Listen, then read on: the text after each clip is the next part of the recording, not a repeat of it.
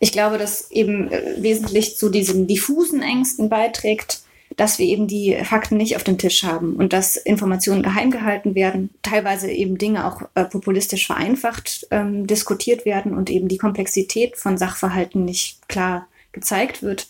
Und dann haben wir nichts, woran wir uns so richtig festhalten können, sondern eben nur so eine diffuse Gefahrenwahrnehmung. Das ist ganz schwer damit umzugehen. Informationen, sagt die Psychologin Katharina van Bronswijk, die helfen uns, uns ein eigenes Bild zu machen und Dinge und Zusammenhänge zu verstehen.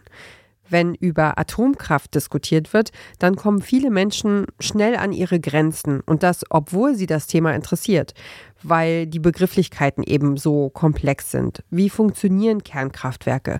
Welche Rolle spielen Brennstäbe dabei und was versteht man eigentlich unter Restrisiko? Das haben wir uns gefragt hier vom Klimapodcast bei Detektor FM und dann haben wir uns auf die Suche gemacht nach jemandem, die Antworten geben kann. Das hier ist die dritte Folge unserer Serie zum Thema Atomkraft.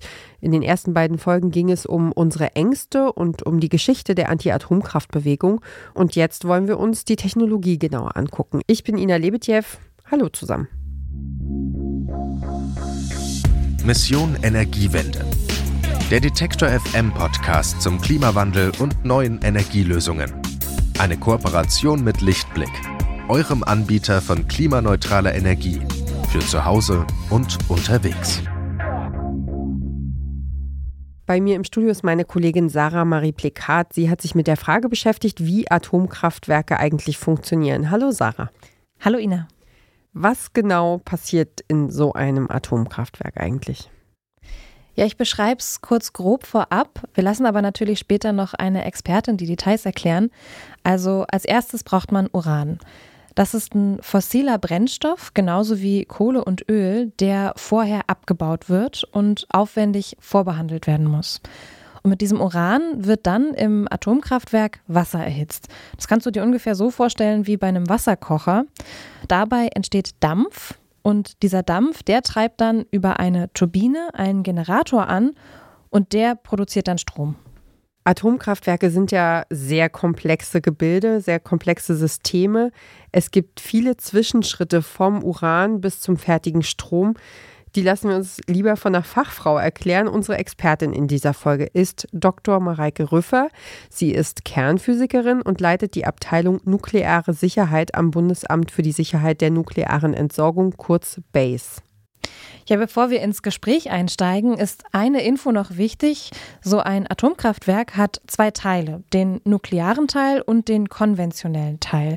Im nuklearen Teil passiert alles, was mit Uran und Radioaktivität zu tun hat. Frau Rüffer nennt diesen Teil auch den Kontrollbereich. Also da herrschen einfach nochmal besondere Sicherheitsvorkehrungen, weil natürlich unbedingt verhindert werden soll, dass radioaktive Strahlung in die Umwelt gelangt. Und der konventionelle Teil, das ist der gesamte Bereich, in dem die Wärme aus dem Reaktor in Dampf umgewandelt wird und Strom erzeugt wird. Okay, dann haben wir jetzt, glaube ich, die Grundlagen parat und hören uns das Gespräch, das du mit Frau Rüffer geführt hast, an.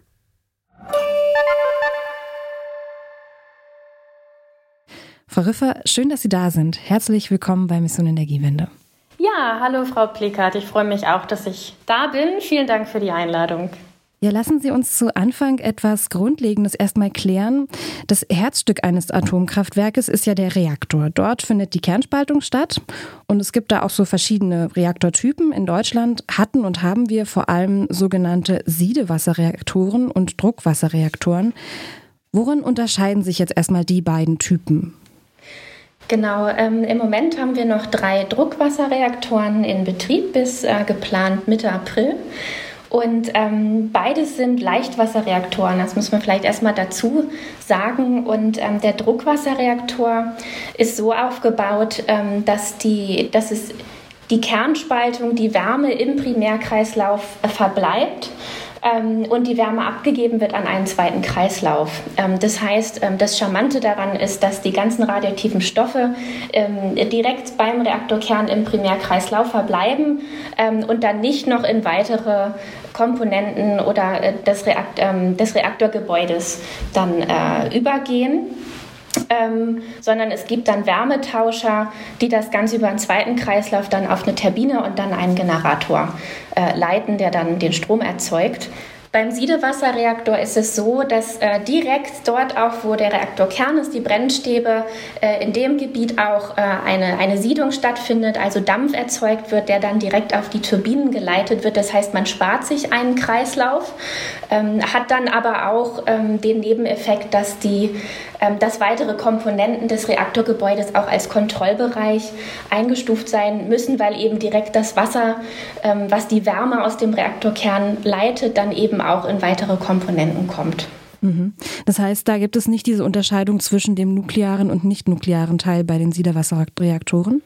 Ähm, doch, das gibt es auch, aber der, der nukleare Teil umfasst mehr Komponenten, ähm, also der Kontrollbereich auch, ähm, als beim Druckwasserreaktor weil es eben nicht diese entkoppelten Kreisläufe gibt. Sie haben es schon angesprochen. Ähm, in, in Deutschland haben wir vor allem jetzt, also die letzten drei verbleibenden sind, ähm, gehören zu den Bereichen der Druckwasserreaktoren. Lassen Sie uns mal gemeinsam so einen gedanklichen Rundgang durch ein Kraftwerk mit so einem Reaktor machen. Ganz am Anfang befinden wir uns im Reaktorgebäude. Das ist der nukleare Teil. Wir haben es gerade schon angesprochen, weil hier die Kernspaltung stattfindet. Und zwar im Reaktorkern. Wie kann ich mir den bildlich vorstellen? Ja, der Reaktorkern besteht beim Druckwasserreaktor aus 193 Brennelementen. Ähm, diese Brennelemente äh, sind viereckig äh, ähm, und bestehen aus 236 Brennstäben. Das sind Rohre, die jeweils so vier Meter lang sind. Und die haben Tabletten äh, in sich drin, in diesen Rohren. Das ist Pulver zu Tabletten gepresst. Das ist das Urandioxid. Das ist dieser Brennstoff. Ähm, da brennt natürlich nichts, aber so nennen wir das. Genau, diese Tabletten haben ungefähr einen Durchmesser von einem Zentimeter.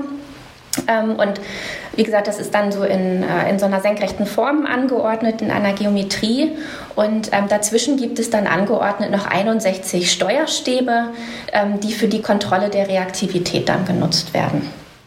Und ähm, das Wasser wird als Moderator, das ganz normale Haushaltswasser, was wir eigentlich auch haben, ähm, das durchfließt dann diese Brennstäbe von unten, ähm, kommt da rein mit einer Eintrittstemperatur von etwa 290 Grad ähm, und erwärmt sich dann beim Durchfluss nach oben so auf 320, 330 Grad. Ähm, und diese Wärme wird dann abgeführt ähm, auf ähm, Dampferzeuger, also ein Wärmetauscher, äh, wo dann in einem zweiten Kreislauf ähm, dann Dampf entsteht, der dann für die Turbinen genutzt wird. Sie haben gerade das Wasser schon angesprochen. Das heißt also, dieser, dieser Reaktorkern, also diese Kombination der, ähm, der Stäbe, befindet sich in einem Becken, in dem auch Wasser drin ist. Nur, dass wir das uns nochmal vorstellen können, wie das aussieht, bildhaft. Genau, das Wasser hat zwei ganz wichtige Funktionen. Ähm, einmal ist es Kühlmittel, was die Wärme abführt, die bei der Kernspaltung entsteht. Ähm, und zweitens dient es aber auch als Moderator. Denn ähm, die, das Uran, was im Leichtwasserreaktor benutzt wird, ist Uran 235 und das lässt sich nur spalten mit langsamen Neutronen.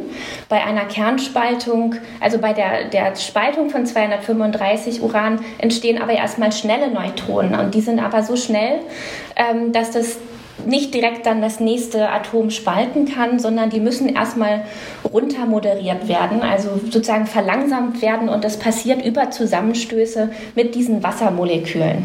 Und wenn sie langsam genug sind, dann sind sie wieder bereit, sozusagen das nächste Atom 235 äh, zu spalten. Lassen Sie uns da nochmal konkreter einsteigen in diesen Prozess der Kernspaltung. Und zwar so ein Atomkern, der besteht ja aus vielen kleinen Kugeln, die, also jetzt vereinfacht gesagt, die zusammen eine große Kugel ergeben. Und wenn die halt eben zerfällt, dann stoßen diese freien Kugeln andere an. Und Sie haben gerade auch gesagt, dass es da unterschiedliche Schnelligkeiten gibt. Diese Kettenreaktion, die dabei entsteht, die ist ja erstmal ziemlich unkontrolliert. Und damit es da keine Schwierigkeiten gibt, muss das ja irgendwie unter Kontrolle gehalten werden. Wie wird das gemacht? Mhm. Genau, ich erkläre vielleicht erst noch mal ganz kurz, was bei diesem Zerfall ähm, passiert. Also es äh, gibt auch in der Natur diesen spontanen radioaktiven Zerfall und hier machen wir das tatsächlich sehr kontrolliert. Und genau wie Sie gesagt haben, ist das Uranatom ein sehr schweres Atom. Das heißt, da sind ähm, viele Protonen, nennen wir das, also positive Teilchen, die sich auch normalerweise abstoßen würden. Ähm, und das Ganze wird aber dadurch im Kern stabil, dass eben die Neutronen auch dazwischen sind und das Ganze so ein bisschen abpuffern. Und das Ganze wird dann zusammengehalten von der sogenannten Bindungsenergie. Ähm, so ist jeder äh, Atomkern aufgebaut, ähm, eben auch das Uran. Und ähm, was man hier jetzt aber will, ist wirklich diese ganz kontrollierte Spaltung, die ich sozusagen induziere, indem ich ähm, ein langsames Neutron auf diesen Atomkern auftreffen lasse. Und der wird dann in zwei leichtere Teile gespalten. Das sind diese Spaltprodukte. Ähm, die am Ende auch die Gefährlichkeit der radioaktiven Abfälle ausmachen. Und zusätzlich werden aber immer so zwei bis drei neue Neutronen frei. Ähm, und diese Neutronen sind dann erstmal schnelle Neutronen, die ich dann verlangsamen muss, damit sie dann den nächsten Atomkern spalten können. Und wie wird das dann kontrolliert? Also Sie können sich vorstellen, wenn ich jetzt alle Neutronen, äh, die bei der Spaltung eines Atoms frei werden, diese zwei bis drei behalte, dann würden die ja auch wieder zwei bis drei neue Urankerne spalten und so weiter. Das heißt, es würden immer mehr werden. Bei der kontrollierten Kettenreaktion möchte ich aber, dass ungefähr ein Neutron ähm, also genommen wird, um das nächste zu spalten. Also es soll immer auch stabil bleiben von der Menge her. Das heißt, ich muss die restlichen Neutronen äh, wegfahren Abfangen, wir nennen das Absorbieren. Ähm, und das kann ich auf zwei Wegen machen. Ähm, für die sozusagen damit mache ich auch die Leistungskontrolle des Reaktors. Ähm, dazu nutze ich vor allem die Brennstäbe. Die haben Absorbermaterial, das ist Bohr, ähm, aber auch zum Beispiel Indium oder Cadmium, also einfach Elemente, die sehr gut ähm, Neutronen einfangen und bei sich behalten. Und Dadurch kann ich dann einfach die Anzahl Neutronen, die weggefangen werden müssen, wegfangen. Oder wenn ich den Reaktor komplett abschalten will, dann kann ich eben auch durch das komplette Einfahren der Steuerstäbe ähm, dann den, die, die Reaktion komplett zum Erliegen bringen. Und in diesen Steuerstäben befinden sich dann Stoffe wie beispielsweise Bohr, die die überschüssigen Neutronen absorbieren. Ganz genau. Und in der Praxis sind die von Anfang an da drin. Also solange der Reaktor abgeschaltet ist, sind die Steuerstäbe komplett eingefahren von oben. Und ähm, wenn ich dann eine Reaktion äh, zulassen möchte, dann ziehe ich Teile, also einige dieser Steuerstäbe dann kontrolliert raus. Also warum zieht man sie raus und schiebt sie nicht rein? Ähm, weil sie ja erstmal am Anfang, sie möchten ja, solange sie kein, keine Energie oder keine Elektrizität erzeugen müssen, möchten, bra brauchen sie ja keine Kettenreaktion. Ähm, das heißt, sie möchten erstmal vermeiden, dass überhaupt eine, eine Kettenreaktion in ihrem Reaktor stattfindet, solange sie nicht dabei sind und es auch wollen. Ähm, das heißt, der Reaktor ist in einem Zustand, in dem er abgeschaltet ist und das Absorbermaterial äh, genutzt wird, um wirklich eine Kettenreaktion zu verhindern. Also dass sich nicht sozusagen ein, ein Neutron spaltet einen, einen nächsten Atomkern, sondern dass ich weniger neu, freie Neutronen habe ähm, und es eben nicht zu so einer Kettenreaktion kommen kann. Ah, okay, jetzt habe ich es verstanden. Ähm, die Neutronen sind, also gerade wenn der Kern nicht mehr ganz neu ist, sondern schon ein bisschen genutzt, dann, dann findet ja auch spontan auch Zerfall noch statt. Das heißt, sie werden dann immer auch ein bisschen Produktion Emission von Neutronen in, in ihrem Reaktorkern haben so dass wenn sie dann Steuerstäbe rausziehen, ähm, diese Kettenreaktion sich von alleine dann wieder einstellt. Also jetzt ist es ja so, dass durch diese Kernspaltung wird Energie in Form von Wärme ähm, freigesetzt und an das Wasser abgegeben, was um diese ähm, Brennstäbe drum, drumherum ist. Was passiert dann mit diesem warmen Wasser? Genau, das äh, Wasser wird äh, rausgeleitet ähm, aus dem direkten Reaktorkern, aus dem Druckbehälter und geht auf äh, eine Hauptkühlmittelpumpe, also in diesen Kreislauf rein und dann in den Dampferzeuger. Der Dampferzeuger ist ein Wärmetauscher, das heißt, es sind viele kleine, dünne Rohre, ähm, wo von der einen Seite das warme Wasser durchfließt und auf der anderen Seite äh, im Sekundärkreislauf in, ist, sind dann Rohre, die kälteres Wasser haben und darüber eben dann ähm, wird sozusagen die Wärme von dem warmen Wasser aus dem Primärkreislauf an das kältere Wasser im Sekundärkreislauf ähm, abge abgegeben und zum Sieden gebracht und dadurch entsteht, entsteht dann Dampf im Sekundärkreislauf. Und ähm, dieser Dampf wird dann äh, auf eine Turbine geleitet, das heißt in mechanische Energie umgewandelt.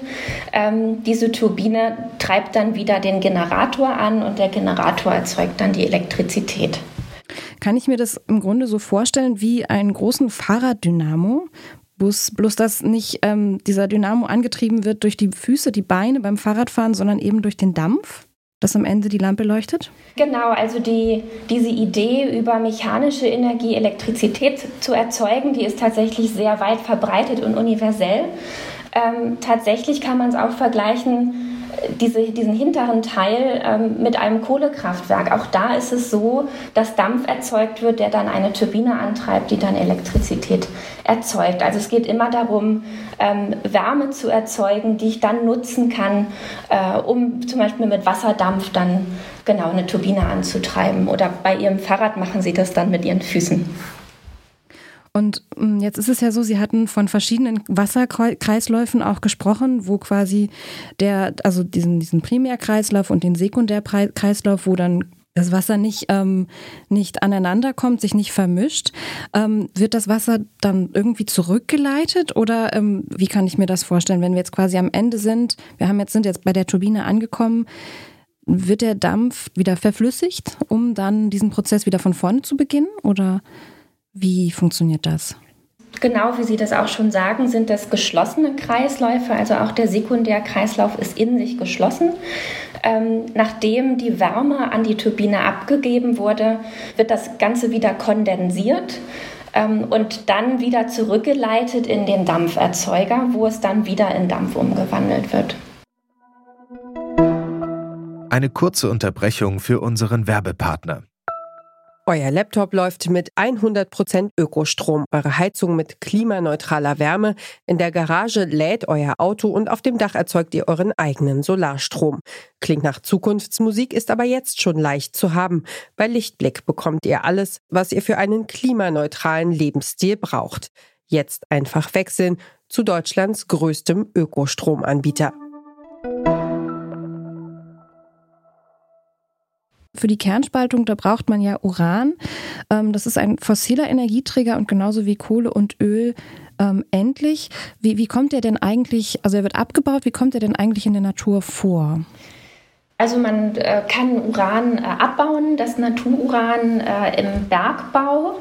Und ähm, der Unterschied zwischen dem Natururan und dem, was dann später im Reaktor benutzt wird, ist ähm, die Zusammensetzung äh, mit den Isotopen.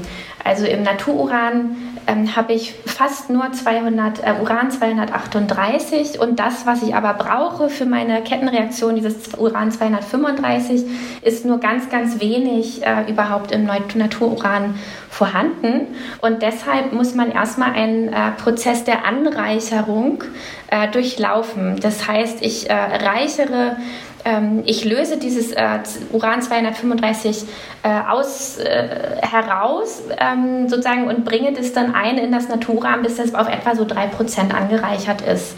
Ähm, genau, dadurch entstehen dann äh, Abfallstücke, dieses abgereicherte Uran 238, was dann quasi kein äh, Uran äh, 235 mehr hat. Das ist dann ein Abfallprodukt und ich habe ähm, dann meine Brennstäbe oder die ich dann eben im Reaktor nutzen kann, wo dann ein angereicherter Anteil von Uran 235 äh, mit etwa 3% ist. Und, und angereichert heißt in dem Fall ähm, gestreckt, also für, eine Form von Verdünnung, damit es mehr ist?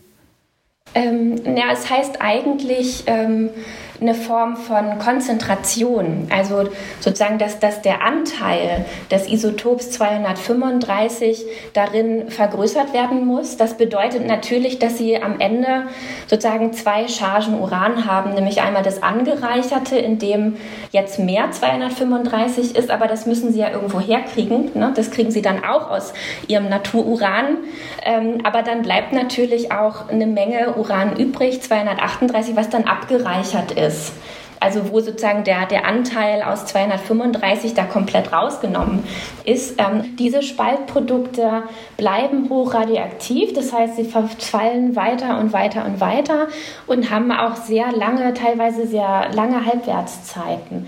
Ähm, das sind dann diese hochradioaktiven Abfälle, die äh, am Ende entsorgt werden müssen und die über sehr, sehr lange Zeiträume sicher von der Biosphäre abgeschirmt werden müssen wo wir in Deutschland gerade dabei sind, ein tiefengeologisches Endlager, einen Standort dafür auch zu finden, ähm, weil das eben so gefährliche Stoffe sind, ähm, dass sie dauerhaft auch von der Oberfläche abgeschirmt werden müssen. Lassen Sie uns nochmal auf die aktuelle Situation gucken. Wir haben noch drei ähm, Atomkraftwerke, die noch bis kommenden April jetzt in diesem sogenannten Streckbetrieb sind, die also doch nicht abgeschalten werden, wie es ursprünglich ähm, angedacht war bis Ende des Jahres. Ähm, was bedeutet das? Was passiert in so einem AKW in einem Streckbetrieb? Ich würde an der Stelle gerne nochmal aufklären. Es gibt ähm, sozusagen einmal das Wort Streckbetrieb, was sich jetzt so umgangssprachlich äh, auch in der ganzen Debattenlage eingebürgert hat für so einen Zeitraum, der ähm, von äh, sozusagen nach jetzt die Monate ab Januar betrifft. Sozusagen, das ist erstmal äh, eine Zeitperiode. Ähm, ursprünglich wird dieser ähm, Begriff als Betriebszustand des Reaktors bezeichnet. Ähm, und zwar ist es normalerweise so, dass die Brennstäbe oder ein Teil der Brennstäbe etwa jährlich ausgetauscht werden. Das ist dann so ein Betriebszyklus, wo man dann eine gewisse, einen gewissen Abbrand des Kerns erreicht hat und wo der Kern auch noch volle Leistung bringen kann.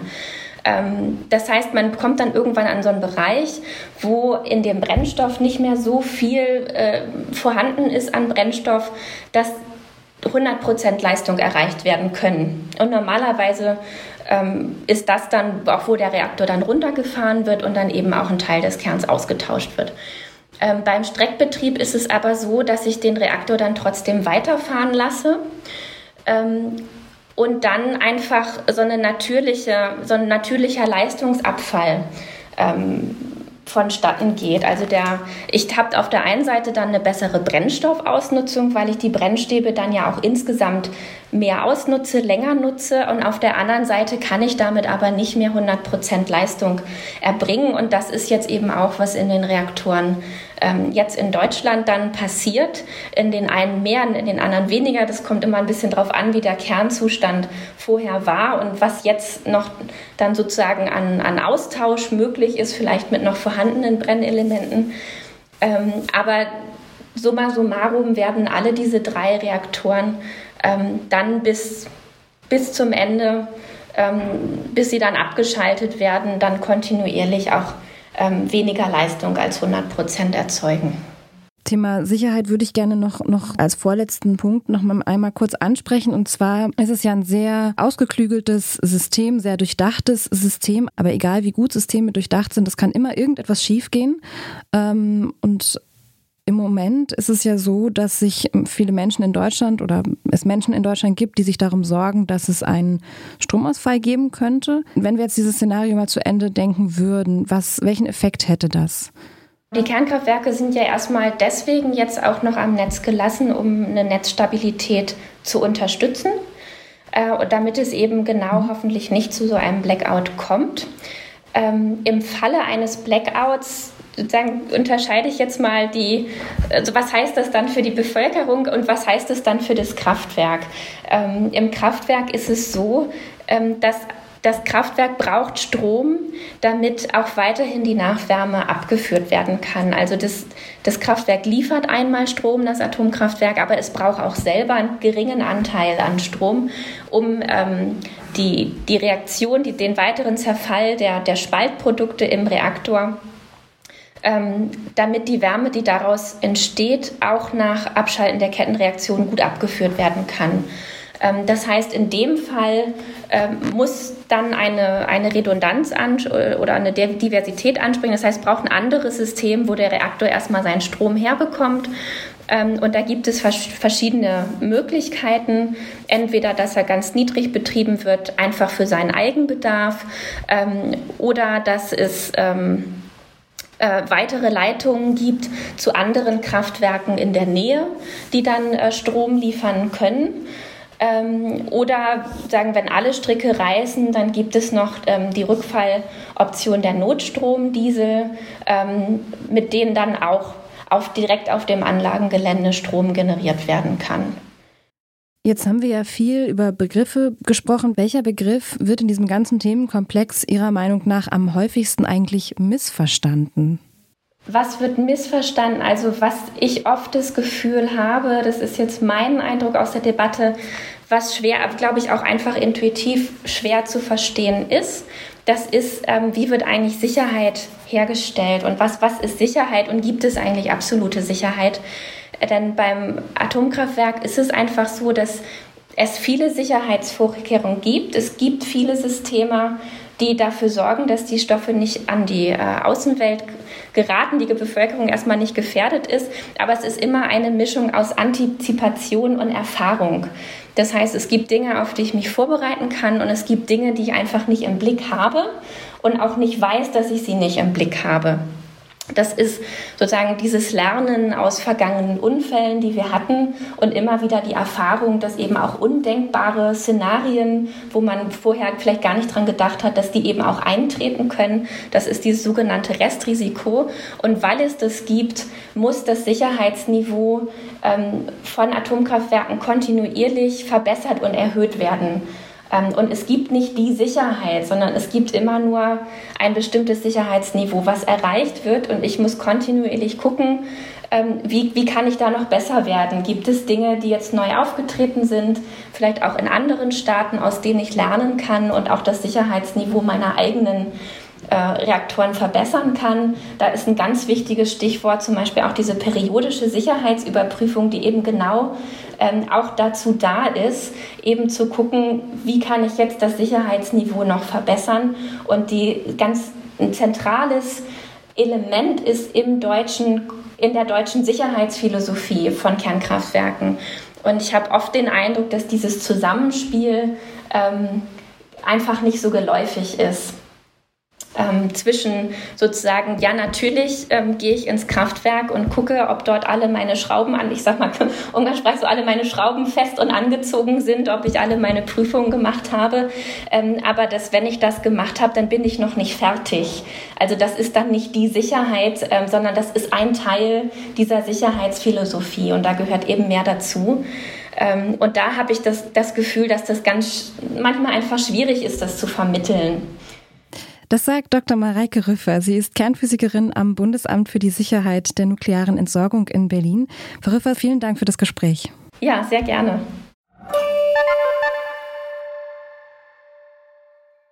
Mich hat gerade jetzt zum Schluss tatsächlich der Gedanke an die undenkbaren Szenarien besonders beeindruckt und diese Klarheit, wenn es um das Restrisiko von Atomkraftwerken geht eben diese Feststellung, wir können nur versuchen, es so sicher wie möglich zu machen, aber eine Garantie, die gibt es eben nicht. Wie funktionieren Atomkraftwerke? Was sind Brennstäbe und welche Missverständnisse gibt es in der Debatte um Atomkraft? Über diese und andere Fragen hat meine Kollegin Sarah Marie Plekat mit der Kernphysikerin Mareike Rüffer vom Bundesamt für die Sicherheit der nuklearen Entsorgung gesprochen. Sarah, vielen Dank für deine Recherche. Gerne. Podcasts sind ja eigentlich eher eine zeitlose Sache. Wir hoffen auch, dass diese Episode gut altern wird, sozusagen. Trotzdem, es ist die letzte Folge für 2022 und wir wollen es uns nicht nehmen lassen, euch da draußen einen guten Rutsch zu wünschen und vor allen Dingen Danke zu sagen. Deswegen sind wir jetzt nochmal zu dritt im Studio. Alea Rentmeister, Sarah Marie Plekat und ich. Wir machen im Grunde die meisten Folgen hier gemeinsam und überlegen, entwerfen und ähm, berichten euch. Und ähm, jetzt sind wir hier zu dritt im Studio. Ich sage erstmal nochmal Hallo Alea, du bist jetzt nochmal dazugestoßen. Hallo ihr beiden. Ich wollte ganz kurz fragen zum Ausklang, gibt es irgendwas, was euch äh, in diesem Jahr besonders in Erinnerung geblieben ist, thematisch oder was besonders Spaß gemacht hat oder besonders beeindruckend war? Äh, Sarah ist ein bisschen vorbereiteter auf die Frage. ähm, tatsächlich ähm, so Gespräche morgens um um sechs zum Beispiel. Also da, da hatte ich, glaube ich, dieses Jahr ein paar. Das hing vor allem auch mit Zeit, äh, Zeit, äh, Zeitverschiebungen zusammen. Aber eins, das war wirklich ah, okay. beeindruckend. Das war ähm, mit einem Handwerker und wir haben über die Wärmewende gesprochen. Und es ging in dem Gespräch im Grunde darum, also er bildet auch selber äh, Menschen aus und er hat darüber gesprochen, wie wichtig es ist, dass es da eine Reform gibt und so weiter und einfach, ja, dieses Gespräch war einfach sehr ad hoc und ähm, er hat einfach auf den Punkt gebracht, worum es ihm dabei ging. Und ich habe im Grunde alles dann handschriftlich mitgeschrieben, weil er saß, glaube ich, morgens im Auto auf dem Weg zur Arbeit oder zwischen zwei Terminen. Ich weiß nicht genau, wie die Situation war, aber ähm, da war ich sehr froh, dass ich mit ihm sprechen konnte, weil es sehr, sehr schwer war, jemanden zu erwischen, der mal eben zwei Sekunden Zeit hatte. Morgens um sechs schon zwischen zwei Terminen zu sein, ist auch Puh. keine Freude. Ja, das stimmt, ja. ja. Also ist eine Vermutung. Okay. Aber Alia, wie sieht es bei dir aus? Ist dir, fällt dir irgendwas ja, ein? Ja, ich habe gerade versucht, Sarahs Antwort zu nutzen, um kurz nachzudenken. Ähm, ja, gar nicht so leicht bei all den Themen, aber ich musste gerade an eine Folge denken, wo es darum ging, wie man äh, selber Windräder bauen kann und fand das irgendwie sehr cool. Da habe ich mit ähm, einer Person gesprochen, die selber auch Workshops gibt und ähm, genau, die sich das alles selber angeeignet hat, wie man ein kleines Windrad selber bauen kann und das jetzt anderen Leuten zeigt. Und dann dachte ich, okay, man kann oft auch einfach so einfach anfangen und dann haben wir nicht die riesengroße Energiewende, aber es gibt ein Windrad mehr und das ist schon mal eins ist besser als keins so. Und da, das fand ich irgendwie ja, spannend, weil oft sind die Themen so groß, dass ich mich so erschlagen fühle. Und da war es so, okay, man kann diesen Schritt machen und dann ist schon wieder was passiert. Mhm. Mhm. Und bei dir, Ina? Ich, äh, also ich glaube, ich entscheide mich für so das große Ganze. Also ich finde das ziemlich beeindruckend. Ich habe vorhin gerade noch mal so durch unsere Website gescrollt und geguckt, was wir so alles gemacht haben in den vergangenen Wochen und Monaten und es ist einfach, äh, ja, es geht so quer durch den Gemüsegarten und äh, ist einfach von, von allem ein bisschen was. Also mal was, ähm, was so irgendwann einem im Privaten hilft oder ne, ähm, und dann wieder äh, größere Themen und irgendwie die, die Weltklimakonferenz und, ähm, und eben eigentlich jetzt natürlich diese letzten äh, Folgen, die wir in diesem Jahr gemacht haben, die Serie zur Atomkraft. Ähm, das sind ja schon einfach, ja, dass wir so die Welt, äh, Weltthemen machen, aber eben auch mal kleine, kleine Themen, die einem, die einem äh, im Alltag helfen können. Finde ich eigentlich äh, das Spannende an diesem Podcast. Bleibt mir jetzt noch die Frage zu stellen, was, was machen wir denn? Was haben wir denn vor fürs neue Jahr? Ja, ähm, wir haben uns eigentlich so ein bisschen vorgenommen, dass wir den Namen unseres Podcasts ein bisschen wörtlich nehmen wollen in 2023, also Mission Energiewende. Ähm, und wir wollen versuchen zu schauen, wie wir, ähm, wie wir es schaffen, uns diesen ganzen multiplen Krisen entgegenzustellen, äh, denen wir ausgesetzt sind und dabei gleichzeitig versuchen, die Energiewende zu wuppen. Und ähm, ja, was uns dabei helfen soll, ist, Mission Energiewende gibt es jetzt gerade ganz frisch auf Instagram. Und ähm, ich, ich sage ganz kurz, ihr findet uns dort unter Mission.energiewende. Und ähm, wir wollen Instagram im Grunde auch nutzen, Social Media nutzen, ähm, andere Wege nutzen, mit euch auch in Kontakt zu treten und ähm, ja, auf eure Fragen eingehen wollen wir und äh, The eure Themenvorschläge annehmen. Also lasst uns gerne wissen, was euch interessiert, was euch bewegt, was euch beschäftigt ähm, in Sachen Klima, Energie ähm, und ja, und dann wird es, glaube ich, einfach ein bisschen ähm, auch ein bisschen mehr so um ja um das um das Alltagsleben der Menschen gehen und die Klimabezüge, würde ich sagen, oder? Ja, schreibt uns sehr, sehr gerne, damit wir die Folgen machen, die euch auch interessieren. Genau, wir haben auch noch äh, eine E-Mail-Adresse, die heißt klima.detektor.fm. Ja, und wir schicken natürlich noch ein kleines Dankeschön raus an äh, unsere Social Media, unser Social Media Team für die Arbeit, die sie in den vergangenen Wochen geleistet haben und äh, all das, was sie mit uns angehen wollen äh, in 2023. Ja, und dann bleibt mir eigentlich nur noch zu erzählen, was wir kommende Woche vorhaben. Äh, ein Schritt nach dem anderen. ähm, wir wollen in der kommenden Woche unsere Atomkraftserie nämlich komplett machen. In der ersten Folge des neuen Jahres wagen wir dann hier bei Mission Energiewende einen Blick in die Zukunft der Kernenergie und fragen, was wird aus all den abgeschalteten Atomkraftwerken in Deutschland und darüber sprechen wir mit Marlies Philipp und die ist eine absolute Koryphäe auf dem Gebiet. Und außerdem haben wir im Interview Claudia Kempfert. Sie leitet die Abteilung Energie, Verkehr, Umwelt am Deutschen Institut für Wirtschaftsforschung und kann uns sagen, ob es auch ohne Atomstrom geht und wenn ja, wie. Mein Name ist Ina Lebetjew. Ich bedanke mich bei euch fürs Zuhören und bei euch fürs Mitkämpfen und Folgen machen und spannende Themen aufbereiten und die viele, viele Arbeit in diesem verrückten Jahr, das wir zusammen gerockt haben. Ich freue mich ganz doll aufs Neue und ähm, bin happy und ja, macht's gut da draußen, guten Rutsch. Lasst es euch gut gehen. Ich freue mich auch aufs nächste Jahr mit euch. Ja, kommt gut rein und gut an. Tschüss. Macht's gut. Mission Energiewende. Der Detektor FM Podcast zum Klimawandel und neuen Energielösungen. Eine Kooperation mit Lichtblick, eurem Anbieter von klimaneutraler Energie für zu Hause und unterwegs.